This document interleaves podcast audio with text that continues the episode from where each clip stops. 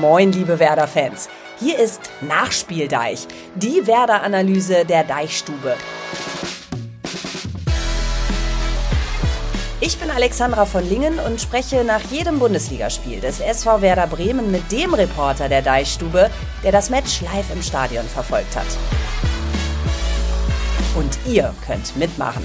Schickt eure Fragen nach den Spielen an die 0160 982 18884 und wir liefern die Antworten.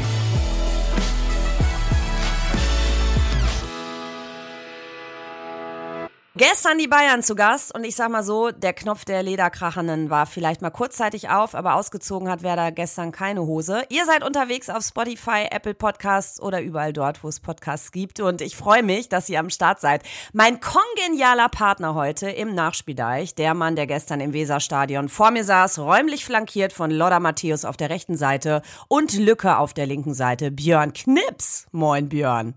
Guten Morgen in die Runde, moin. Moinsen. So, die Fans, die ich gestern getroffen habe, die wirkten nicht so, als sei Werder ohne Punkt aus der Partie gegangen. Mit was für einer Gefühlslage bist du denn gestern aus dem Stadion?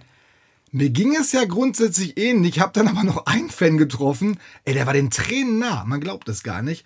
Weil er gesagt hat, ja, alles toll. Jetzt haben wir auch ganz gut gegen die Bayern gespielt. Aber es ist doch immer das Gleiche. Am Ende verlieren wir. Hat er auch nicht unrecht, ne? Aber grundsätzlich war der Gegner nun mal FC Bayern oder hieß der Gegner FC Bayern und ein 1 zu 2 gegen den Rekordmeister, die jetzt unbedingt Meister werden wollen, war okay, fand ich.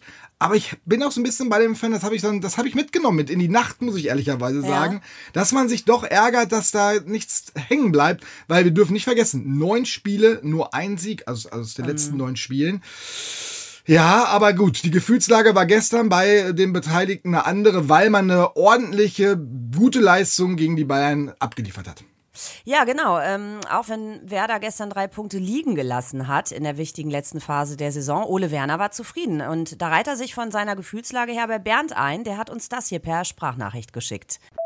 Ja, hallo, hier ist Bernd aus Rheinhessen. Heute bin ich anders gelaunt als letzten Samstag um diese Uhrzeit. Das war ja zu erwarten, dass wir gegen Bayern nicht gewinnen oder nicht punkten werden. War aber trotzdem, fand ich, ein ganz ordentliches Spiel von uns. Wenn wir etwas dreckiger spielen, haben wir vielleicht auch mehr die Chance auf ein Unentschieden oder gar mehr. Aber ähm, letztendlich ja, sind die Bayern halt eine Klasse besser als wir und man muss es akzeptieren. Danke dir, Bernd. Und bevor ich das rübergebe zu Björn, an euch ein dickes Danke für eure Stimmen und Kommentare, die ihr per Text oder Sprachnachricht über WhatsApp an die 0160 9821 dreimal die 8 und die 4 geschickt habt. Björn, du hast Ole ja gestern bei der PK erlebt. Er ist derjenige, der mit einem guten Gefühl aus der Partie gegangen ist. Vielleicht, weil er von Anfang an gedacht hat, gegen die Bayern ist nicht so viel drin? Nee, das glaube ich nicht. Ich glaube, also es wurde von allen Beteiligten gesagt, dass sie sich fair was vorgenommen haben, schwer vorgenommen haben, endlich mal gegen die Bayern zu gewinnen. Ähm, und Ole Werner war zufrieden, weil seine Mannschaft diszipliniert, leidenschaftlich verteidigt hat und nach vorne Akzente gesetzt hat. Das war der Plan gewesen, anders als im Hinspiel, wo man vorne draufgegangen ist und Werder Fußball spielen mhm. wollte oder Ole Werner Fußball spielen wollte. In dieses offene Messer wollte man nicht laufen und da war Ole Werner sehr zufrieden. Er haderte so ein bisschen mit der Effektivität. Er sagte, die brauchst du dann halt gerade gegen die Bayern, musst deine wenigen Chancen nutzen und äh, ja, der war, der war zufrieden, lobte seine Mannschaft, sprach sogar von Stolz. Die Mannschaft könne stolz auf die Leistung sein.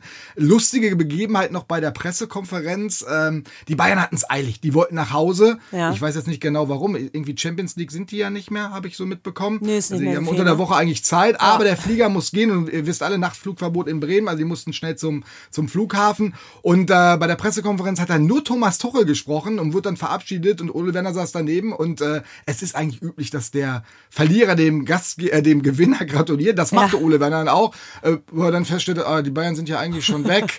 das war sehr kurios dabei.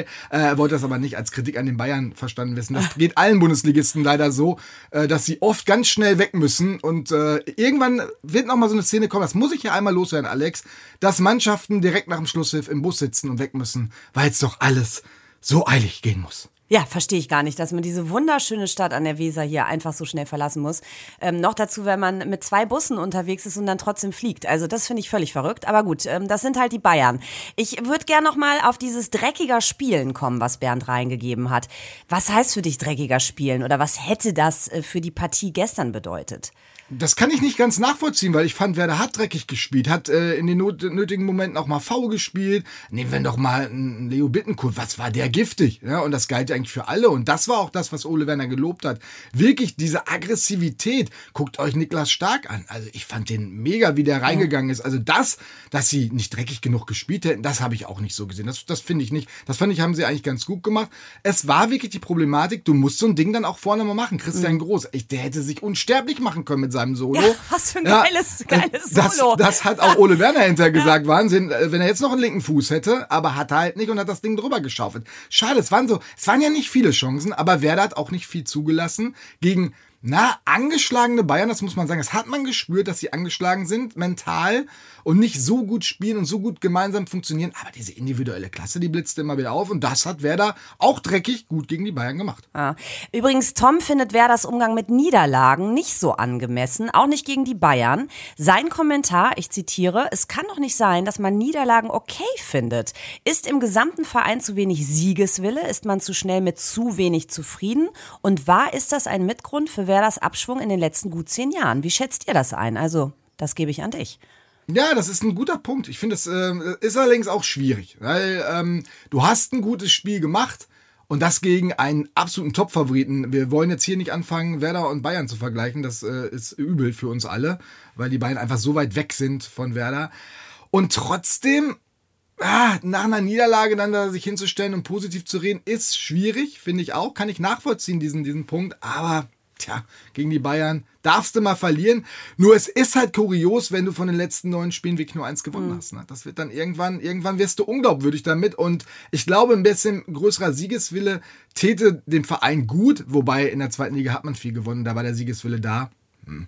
Also schwierig. Ja. Schwieriges Thema, aber ja. ich kann es nachvollziehen. Du hast ja gerade schon gesagt, die Bayern sind halt einfach weit weg. Das ist so ein bisschen wie Äpfel mit Birnen vergleichen, könnte man fast sagen. Das unterstreicht übrigens auch eine Negativstatistik, ähm, die gestern die Runde machte und äh, die keine Mannschaft gerne für sich beansprucht. Es war das 27. Spiel in Folge gegen die Bayern, das Werder nicht gewinnen konnte. Das gab es noch nie in der Bundesliga-Geschichte. Ähm, du hast gesagt, wir kommen an der Allmacht Bayern einfach nicht vorbei. Irgendwie haben wir nicht so das richtige Rezept, aber da geht's ja vielen anderen Mannschaften auch so. In der ja, aber Alex, ganz ehrlich, ne? Also diese Statistik finde ich echt bitter. Ja, und weil alle anderen Mannschaften haben es irgendwie immer wieder geschafft, auch mal gegen die Bayern zu gewinnen. Und das muss jetzt auch mal das Ziel für die nächsten Jahre sein. Also diese, diese Serie muss echt mal reißen. Ich weiß nicht wie, aber sie muss einfach reißen. So, nächstes Thema bitte. genau, da sind wir schon beim super Thema Aufstellung und Potenzial. Was haben wir so auf der Bank? Wen hat Bayern so auf der Bank? Da wird einem ja echt schwindelig, aber das ist auch ein Thema, das wir schon seit Jahren kennen natürlich. Also lass mal gucken, wen hatten wir mit dabei und nehmen wir mal diese Sprachnachricht als Auftakt. Gegen Bayern müssen wir uns mit dem Kader jetzt nicht so viel ausmachen. Alles, was da ist, äh, ja, ein Bonbon. Aber es war halt eben nicht mehr drin. Wir haben sie bis zum Schluss äh, dran zweifeln lassen, ob sie das Spiel gewinnen. Und das haben wir eigentlich ganz gut gemacht. Es ist, auch wenn ich mir jetzt vorgenommen habe, keine Kritik zu äußern, aber es ist unglaublich äh, zu beobachten, dass sobald ein, ein Stück aus der Verteidigung rausgenommen wird, dass dann da gleich ein Gegentor raus resultiert. Ich meine, okay, wir reden von Bayern München, aber es war auch schon bei den anderen Partien irgendwie mal der Fall. Und ähm, klar müssen die sich immer erst einspielen, aber können wir uns das leisten? Gestern hat Amos Pieper in der Abwehr für Milos Velkovic gespielt von Anfang an. Ähm, hat dich das überrascht, Björn, oder war das völlig klar im Vorfeld? Mich hat das schon, mich hat das schon überrascht, aber Ole Werner hat es äh, gut erklärt. Es ging da mal wieder ums Tempo und äh, um Aggressivität. Und da sieht der Amos spielbar vor Milos Velkovic. Das hat er schon oft äh, betont. Und Milos Velkovic ist für ihn im Spielaufbau wichtiger, weil es der beste Innenverteidiger ist äh, mit diesem Skill. Und äh, das dachte er, wäre aber nicht so gegen die Bayern gefordert. Deswegen Amos Spieper, der sich relativ früh eine gelbe Karte eingehandelt hat. Ich, äh, er musste Musiala da mal mhm. einmal festhalten, weil er nicht hinterherkam. Aber er hat das insgesamt sehr gut gemacht. Seine Aggressivität hat der Innenverteidigung gut getan. Und natürlich, als er raus war, war es nochmal was anderes, wobei Milos Velkovic an den Gegentoren äh, nicht beteiligt war. Also nicht zumindest nicht... Äh, ja, strafauffällig beteiligt war. Deswegen, ja, aber wenn da einer rausbricht, äh, das äh, können die Bremer im Moment nicht so ganz gut kompensieren. Das stimmt. Ja, das hatten wir schon mehrere Male, auch gegen Schalke. Lass uns mal vorne reingucken. Gestern Maximilian Philipp auf der Bank, stattdessen Romano Schmid als Sturmpartner für Marvin Duksch auf dem Feld. Und Schmid, Wording eines Freundes, der hat sich ja gestern richtig gut durchgeferkelt. Fandest du das auch, Björn? Schönes ja. Wording, oder? Das ist ein schönes Wort, durchgeferkelt ist gut. Will er gerne hören? Ja, der hat, der hat sich wirklich voll reingehauen äh, gegen Delikt, Delikt, Delikt wird er, glaube ich, ausgesprochen. Ja. Äh, also der, der, ist ja riesengroß und was für ein, für ein Körper. Und er ist da trotzdem Romano Schmidt in die Kopfballduelle gegangen, hat auch die Bälle geholt und hat hinterher gesagt, ich weiß gar nicht, was ihr habt. Also ihr, nur weil ich klein bin, darf ich doch, äh, kann ich doch trotzdem Kopfballspiel, äh, Kopfbälle gewinnen und ich gewinne die auch, weil ich mich traue. Ich gehe da rein. Stand da übrigens vor uns in der Mixzone ohne, ohne Trikot, nur dieses Pulsmeter-Teil da um. und äh, oh, der hat auch schon ordentlich Muskeln. Und äh, ja, da, da hat er durchaus Zeichen gesetzt. Wobei er mir spielerisch, da hat er auch viele Bälle da vorne verloren. Da muss man mal ganz klar sagen, da hat Niklas Füllkrug deutlich gefehlt. Das merkte man. Mhm. Dass Romano Schmidt den Vorzug vor Maximilian Philipp bekommen hat, hat mich sehr überrascht. Auch ein kleiner, kleines Zeichen an Maximilian Philipp. Da dachte man ja eigentlich, der ist jetzt so weit, dass er wirklich Stürmer Nummer drei ist und dann ja. spielt, wenn einer von den ausfällt, ist er nicht. Vielleicht auch ein Finger Fingerzeig dafür, ob man wirklich mit ihm für die nächste Saison plant. Ich bin da eher skeptisch, ob sie den verpflichten.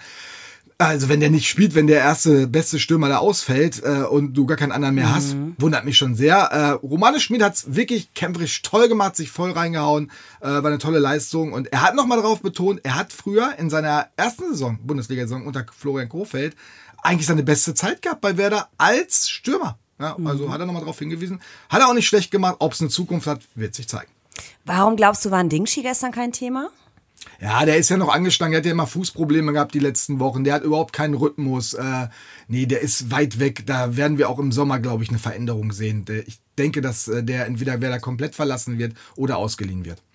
Ihr habt die Jungs ja immer sehr, sehr gut im Blick. Ganz einfach deshalb auch, weil ihr ihnen Noten gebt. Und äh, da muss ich dir jetzt mal eine kritische Stimme rüberkellnern von Matthias oh aus Ostfriesland. Der ist inzwischen, wenn man das so nach sieben Folgen sagen kann, Stammhörer unseres Nachspieldeis. Ja, und da geht's eben um eure Notenvergabe. Er schreibt, Kritik richte ich diesmal an Knipser und Malte von der Deichstube. Ich finde deren Spielerbenotung einfach und dauerhaft als zu ergebnisorientiert. Hätte Werder den Punkt geholt, ich bin mir sicher, hätten zumindest alle Defensiven bestimmt eine ganze Note besser abgeschnitten. Frage, haben eure Jungs eigentlich auch mal selbst nennenswert Fußball gespielt? Und er meint damit nicht den Schulhofkick in der Pause. Björn, wie sieht's denn aus? Erstmal, hast du einen Zauberfuß oder ähm, bist du eher der Typ Passivsport vom Fernseher? Hallo, hallo, eine großartige Fußballkarriere hinter mir. Naja, geht so. Aber dann erwähne ich meine Vereine zumindest äh, an dieser Stelle. TUS Iserlohn, TUS 09 Raden, TUS Sieke und jetzt SG Ristedt Gessel-Lersen. Ähm, also das sind natürlich hochklassige Vereine, angekommen in der Altliga, erste Kreisklasse Nord. Also mehr geht ja, doch nicht an Erfahrung. Mehr das hört man nicht, doch gleich. Nicht. Also das ist ja. doch eine stringente Karriere, die du da hingelegt hast. Jetzt in der Altliga, es hört, hört sich so an, als könne man den Ball wirklich bald abgeben. Aber ganz so weit ist es noch nicht, zum Glück. Ja, aber kurz davor. Aber äh, kommen wir zu den Noten. Ja, ja das ist äh, äh ergebnisorientiert. da ist schon was dran. Da will ich gar nicht widersprechen. Ja. Da lässt man sich schon manchmal zu sehr leiten. Und wir diskutieren oft auch mit den Werder-Verantwortlichen äh, darüber und auch mit Spielern und Trainern und allen äh, über diese Notenvergabe, die extrem schwierig ist, äh, weil man natürlich auch nicht weiß, welche Aufgaben Spieler haben. Und äh, wir sind nicht nur zu ergebnisorientiert, so die Meinung der der Spieler oder der Betroffenen, sondern manchmal auch zu sehr situationsorientiert. Mhm. Also da macht einer einen Fehler, der zum Tor führt, das gibt eine Note runter, während der gleiche Fehler, der nicht zum Tor führt, weil irgendein anderer noch rettet, äh, wenig Auswirkungen hat mhm. auf die mhm. Note. Das stimmt. Ähm, Niklas Stark war gestern, den nehme ich jetzt mal als Beispiel, extrem schwierig zu benoten. Für mich bester Bremer in der ersten Halbzeit. Unglaublich, wie er die Abwehr geleitet hat. Unglaublich, wie er alles wegverteidigt hat. Aber aus meiner Sicht war er an beiden an beiden Gegentoren beteiligt, sah nicht gut aus, nicht glücklich aus und deswegen wurde dann aus der richtig guten Note, vielleicht eine 2 oder 1,5 wäre es gewesen, dann doch eine Note 3,5. Das ist dann auch, da machst du dir hinter echt nochmal mm. Gedanken. Aber gut, da werden wir weiter darüber diskutieren. Ich nehme diese Kritik zu Herzen und ähm, ja, werde, werde immer wieder mehr Gedanken machen. Also wir machen das nicht einfach so da, dahin. Wir machen uns wirklich viele Gedanken. Ja, Das- ich da saß, sich alle sicher sein. ja, ich kann das sagen. Ich saß ja gestern hinter dir im Stadion und habe gesehen, wie du auch immer wieder in diese Noten rein bist. Hast immer noch mal einen Satz dazu gepackt, ne? Je nachdem, was du für eine Spielsituation gerade gesehen hast. Matthias hat ein besonderes Thema mit der 5 für Jungen gestern. Er schreibt nämlich, gegen den PS-starken Koman und Co. kann niemand, der mal selbst auf dem Platz gestanden hat, ähm, nachvollziehen, was der da leisten musste. Ähm, ja, also du hast Aber das bei- ist, das ja? ist aber, das ist ein großer Fehler bei der Notenvergabe. Ähm, das, das ist schön, dass er das anspricht. Äh, du kannst ja nicht sagen, oh, die haben gegen die guten Bayern gespielt und deswegen kriegen die alle eine Note besser, weil die ja gegen die so toll, also gegen die gegen, gegen schwierigen Gegenspieler gut ausgesehen hat. Das ist ja Quatsch. Das hat es früher übrigens immer gegeben bei äh, DFB-Pokalspielen. Da hat dann irgendwie der Drittligist gegen den Erstligisten gespielt. Der Erstligist gewinnt dann 3-1 Ja. oder 4-1 und der äh, Drittligist kriegt bessere Noten als der Erstligist. Äh, warum hat der denn dann nicht gewonnen? Das ist ja Quatsch. Es ist der Wettbewerb, wir befinden sich in einem Wettbewerb und wenn du gegen deinen Gegenspieler nicht gut aussiehst und der dich nass macht, kriegst du eine schlechte Note. So ist das halt. Ja, also da, äh, die, die 5 fand ich berechtigt. Vielleicht hätte man noch über eine 4, 5 oder eine 4 ja, nachdenken können. Aber er hat da bei den beiden äh, Toren wirklich sehr schlecht ausgesehen. Ja, hat beim 0 zu 1 das Abseits aufgehoben und äh, du hast geschrieben, beim 2 zu 0 ließ er sich übel vernaschen. Ja, das ist natürlich auch eine schwierige Situation für ihn gewesen. Wobei äh, übrigens Ole Werner auch gesagt hat, er hätte den Passweg zustellen müssen. Ja, hat aber die Schuld bei diesem Gegentor zum Beispiel auch auf die andere Seite geschoben. Fand ich ganz interessant, weil dort zu, ähm, ja, äh, zu forsch nach vorne, äh, zu ungeduldig nach vorne geschoben worden ist. Äh, hat das Bayern eine Verlagerung ermöglicht auf die andere Seite und deswegen sah die andere Seite so schlecht aus. Ja, so Trainer erklären, also Ole Werner muss man ihm echt lassen, erklärt die Gegentore immer ganz gut und auch sehr offen. Sagt er nicht, der und der hat den ganz krassen Fehler gemacht, aber spricht es schon an. Beim ersten Gegentor, wo wir gerade bei dem Thema sind, Ja. sagt er zum Beispiel, da sind wir wieder bei Mitch Weiser übrigens, den spricht er nicht namentlich an, aber er sagte, die, den Flankengeber, den kann man ruhig mehr attackieren. Vielleicht kann man dann, und das ist dann Niklas Stark gewesen, da auch diesen, diesen Pass dann auf Musiala, der, der den dann kriegt, kann man da vielleicht auch noch mal ein bisschen enger dran gehen, kann man es abseits aufheben. Und dann gab es ein bisschen Ping-Pong, sagt Ole Werner, ja, das war dann ärgerlich. Nicht ganz so viel schief gelaufen sei bei diesem Gegentor, sagt er. Sehe ich genauso, aber trotzdem kannst du das noch konsequenter verteidigen. Und das gilt für beide Tore, ne? Also in der 62. fällt das erste Tor für die Bayern, Serge Gnabry ausgerechnet und dann das zweite Tor in der 72. durch Sané. Genau, so sieht's aus. Bei Ja. beiden äh, ist allerdings, muss man auch ehrlicherweise sagen, eigentlich bei allen Gegentoren so, dass da immer irgendwelche Fehler passiert sind. Und ist es selten, außer vielleicht selbst bei dem Werder-Tor, da kommen wir jetzt wahrscheinlich auch hin, Genau. äh, von Niklas Schmidt, Ja. äh, ein Traumtor. Ja. Äh, aber da hat Joshua Kimmich natürlich sich auch gedacht, greife ich heute mal nicht an den Niklas Schmidt. Das Ja. sollte man nicht tun. Der kennt sich da aus, der ist da aufgewachsen im Werder-Internat, der konnte immer auf den Platz gucken. Und der hämmert das Ding dann rein. Lustige Geschichte übrigens noch, die will ich jetzt eben ganz schnell loswerden. Äh, in, wir haben hinter, in der Pressekonferenz, fragen ja immer ganz viele hinter Fans, warum wir keine Fragen, die Bremer Journalisten Fragen in der Pressekonferenz stellen. Werden wir oft für beschimpft, machen wir nicht, weil wir hinter mit Ole Werner noch mal Ja. so unter vier Augen sprechen können. Ne? Und da fragte dann ein Kollege, äh, ob Ole Werner denn auch für ähm, Niklas Schmidt bei der Wahl zum Tor des Monats anrufen würde. Und da sagt Ole Werner, ähm, ja klar, äh, mache ich, wenn es zur Wahl steht. Äh, ruft man da überhaupt noch an? Und äh, nein, wahrscheinlich nicht. Man wird wahrscheinlich online abstimmen oder Postkarten schicken, wie ein Immer, Kollege sagte. Und dann aus dem großen Sack wird der Gewinner gezogen. Nein, Ole Werner hat dieses Tor natürlich auch mächtig, mächtig gefeiert, muss man wirklich sagen. Tolles Ja, Tor. 86. Minute. Also man kann da übrigens auch eine Mail schreiben. Ich habe es eben auch nochmal nachgeguckt. Und ich muss ja sagen, ich war prompt um die Ecke, weil ich auf dem Weg zum Fendreh war. Ich dachte so, was ist denn da jetzt passiert? Ich hörte nur, ne, unser Schiffshorn und äh, hörte im Nachgang, beziehungsweise meine Mutter schrieb mir, das war eine Parade von Schmidt. Rechts oben in den Winkel ging das Ding rein. Eine Also Parade? Traumtor. Warum sagte deine Mutter eine Parade zu, zu super Schüssen? Das ist der Torwart, macht eine Parade. Ich weiß nicht, wahrscheinlich, weil meine Mutter einfach so aufgeregt war. Das kann gut sein. Das kann gut sein, ja. Ja, aber es aber- war auch ein tolles Tor. Ja. Aber generell finde ich, finde ich Mütter, die so als redaktionelles Backup am Start sind, schon mal gut. Definitiv. Also muss ich sie für loben. Genau. Machen wir an dieser Stelle. Alle Mütter werden Ja, alle, alle mit, ist auch bald Muttertag, ne? Müssen wir uns mal ein bisschen So, ranhalten. sehr gut. So, ähm, übrigens nochmal zu den Auswechslungen, ne? Also, weil Schmidt ähm, kam ja erst später rein. Theresa hat uns da geschrieben und sie bezieht sich darauf, dass Ole Werner ja vor dem Spiel gesagt hat, von der Bank könne grundsätzlich mal mehr kommen. Und sie möchte jetzt mal wissen, hatte er dieses Mal mit seinen Auswechslungen ein glücklicheres Händchen?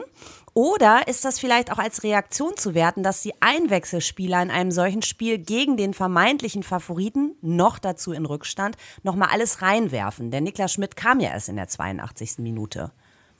Na, ich glaube, dass die Kritik, die er neulich geübt hat, öffentlich, äh, zu sagen, das ist zu wenig, was da von der Bank kam, dass sie gefruchtet hat. Also alle, die reinkamen, haben wirklich mehr Gas gegeben.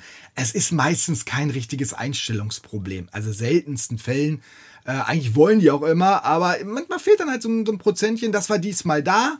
Und ähm, äh, ich fand auch Lee Buchanan ganz belebend auf der linken Seite, der wirklich ein bisschen Forscher nach vorne gegangen ist, der sich ein bisschen mhm. was getraut hat. Es wird ja auch ein endlos Thema, warum der nicht spielt und Anthony Jung immer spielt. Machen wir heute nicht mehr das Thema.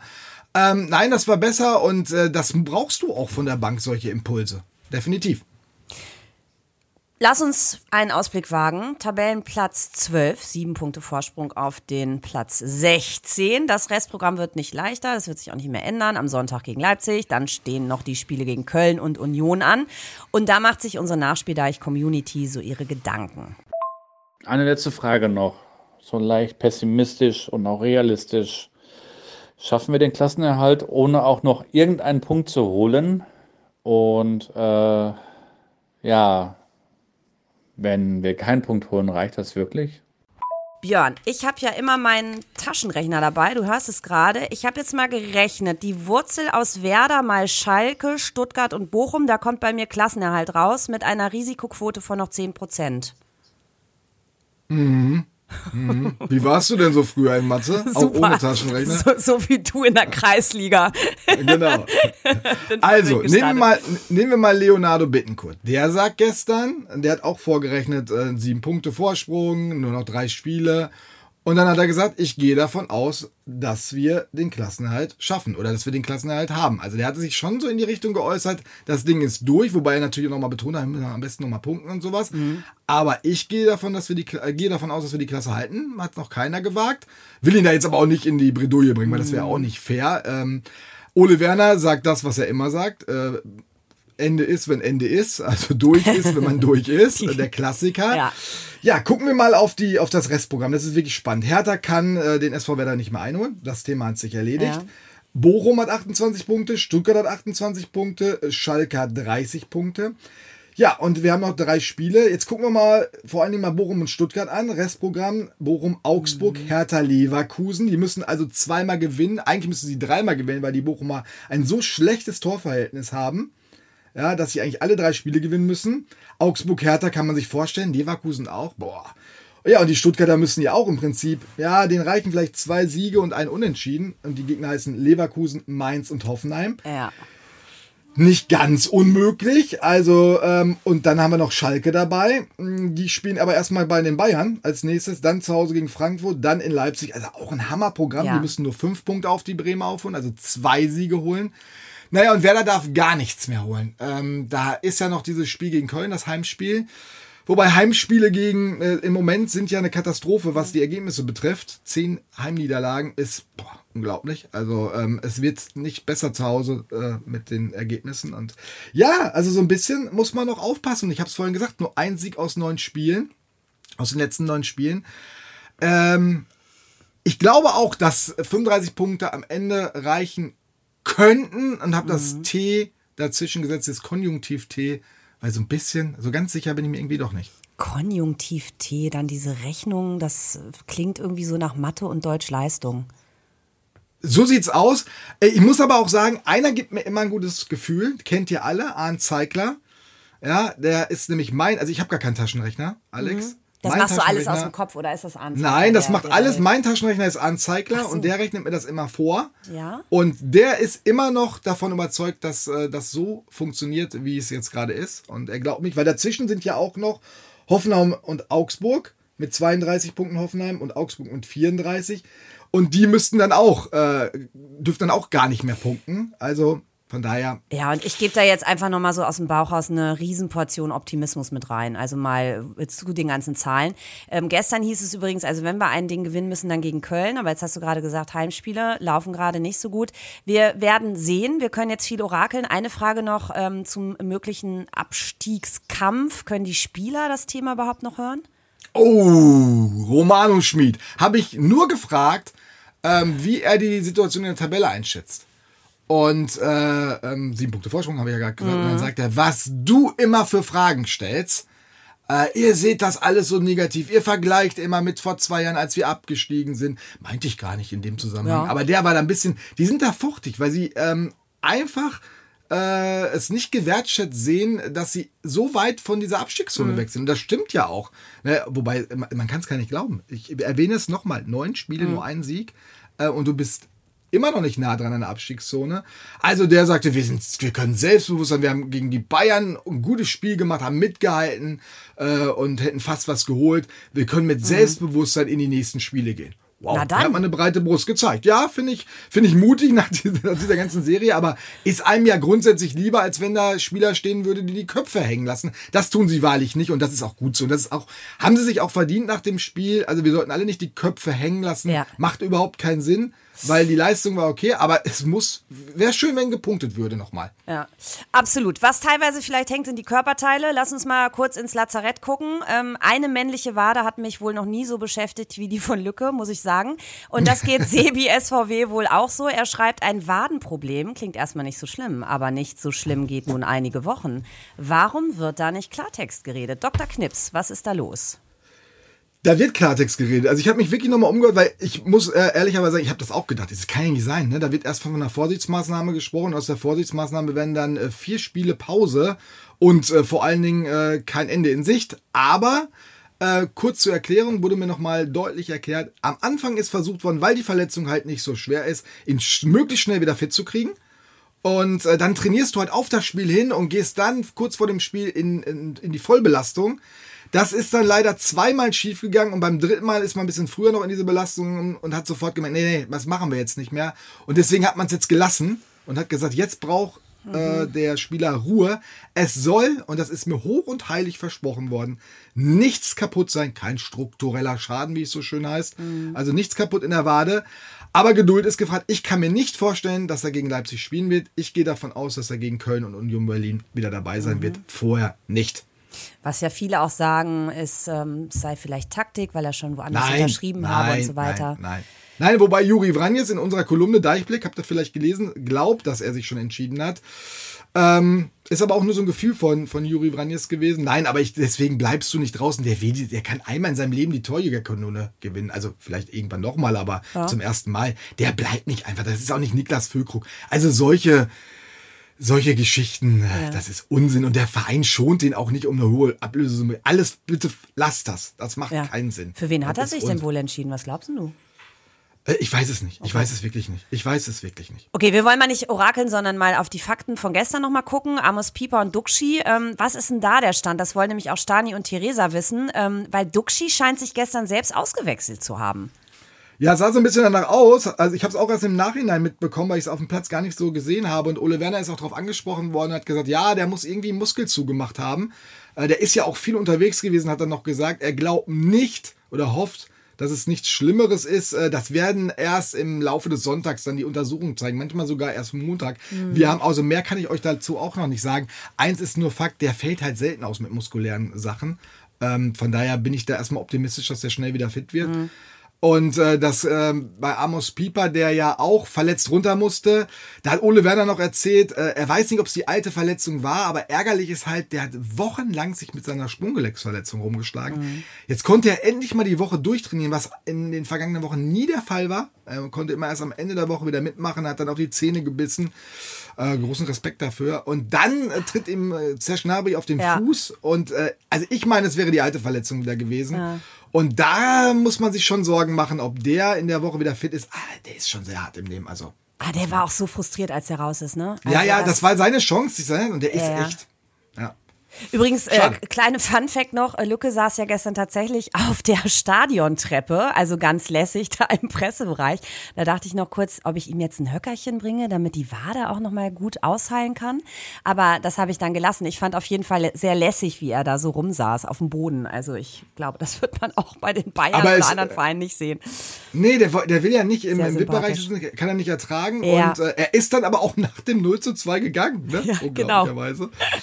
Ich weiß aber nicht wohin. Vielleicht hat er sich irgendwo noch nach unten verdrückt und wollte da noch ein bisschen mit, mit, äh, mit äh, anpeitschen, also keine Ahnung. Wer weiß, wer weiß. Aber auf jeden Fall sehr sympathisch. Björn Knips war das, der Mann der ersten Kreisklasse Nord, Altliga und Deichstubenexperte. Danke dir.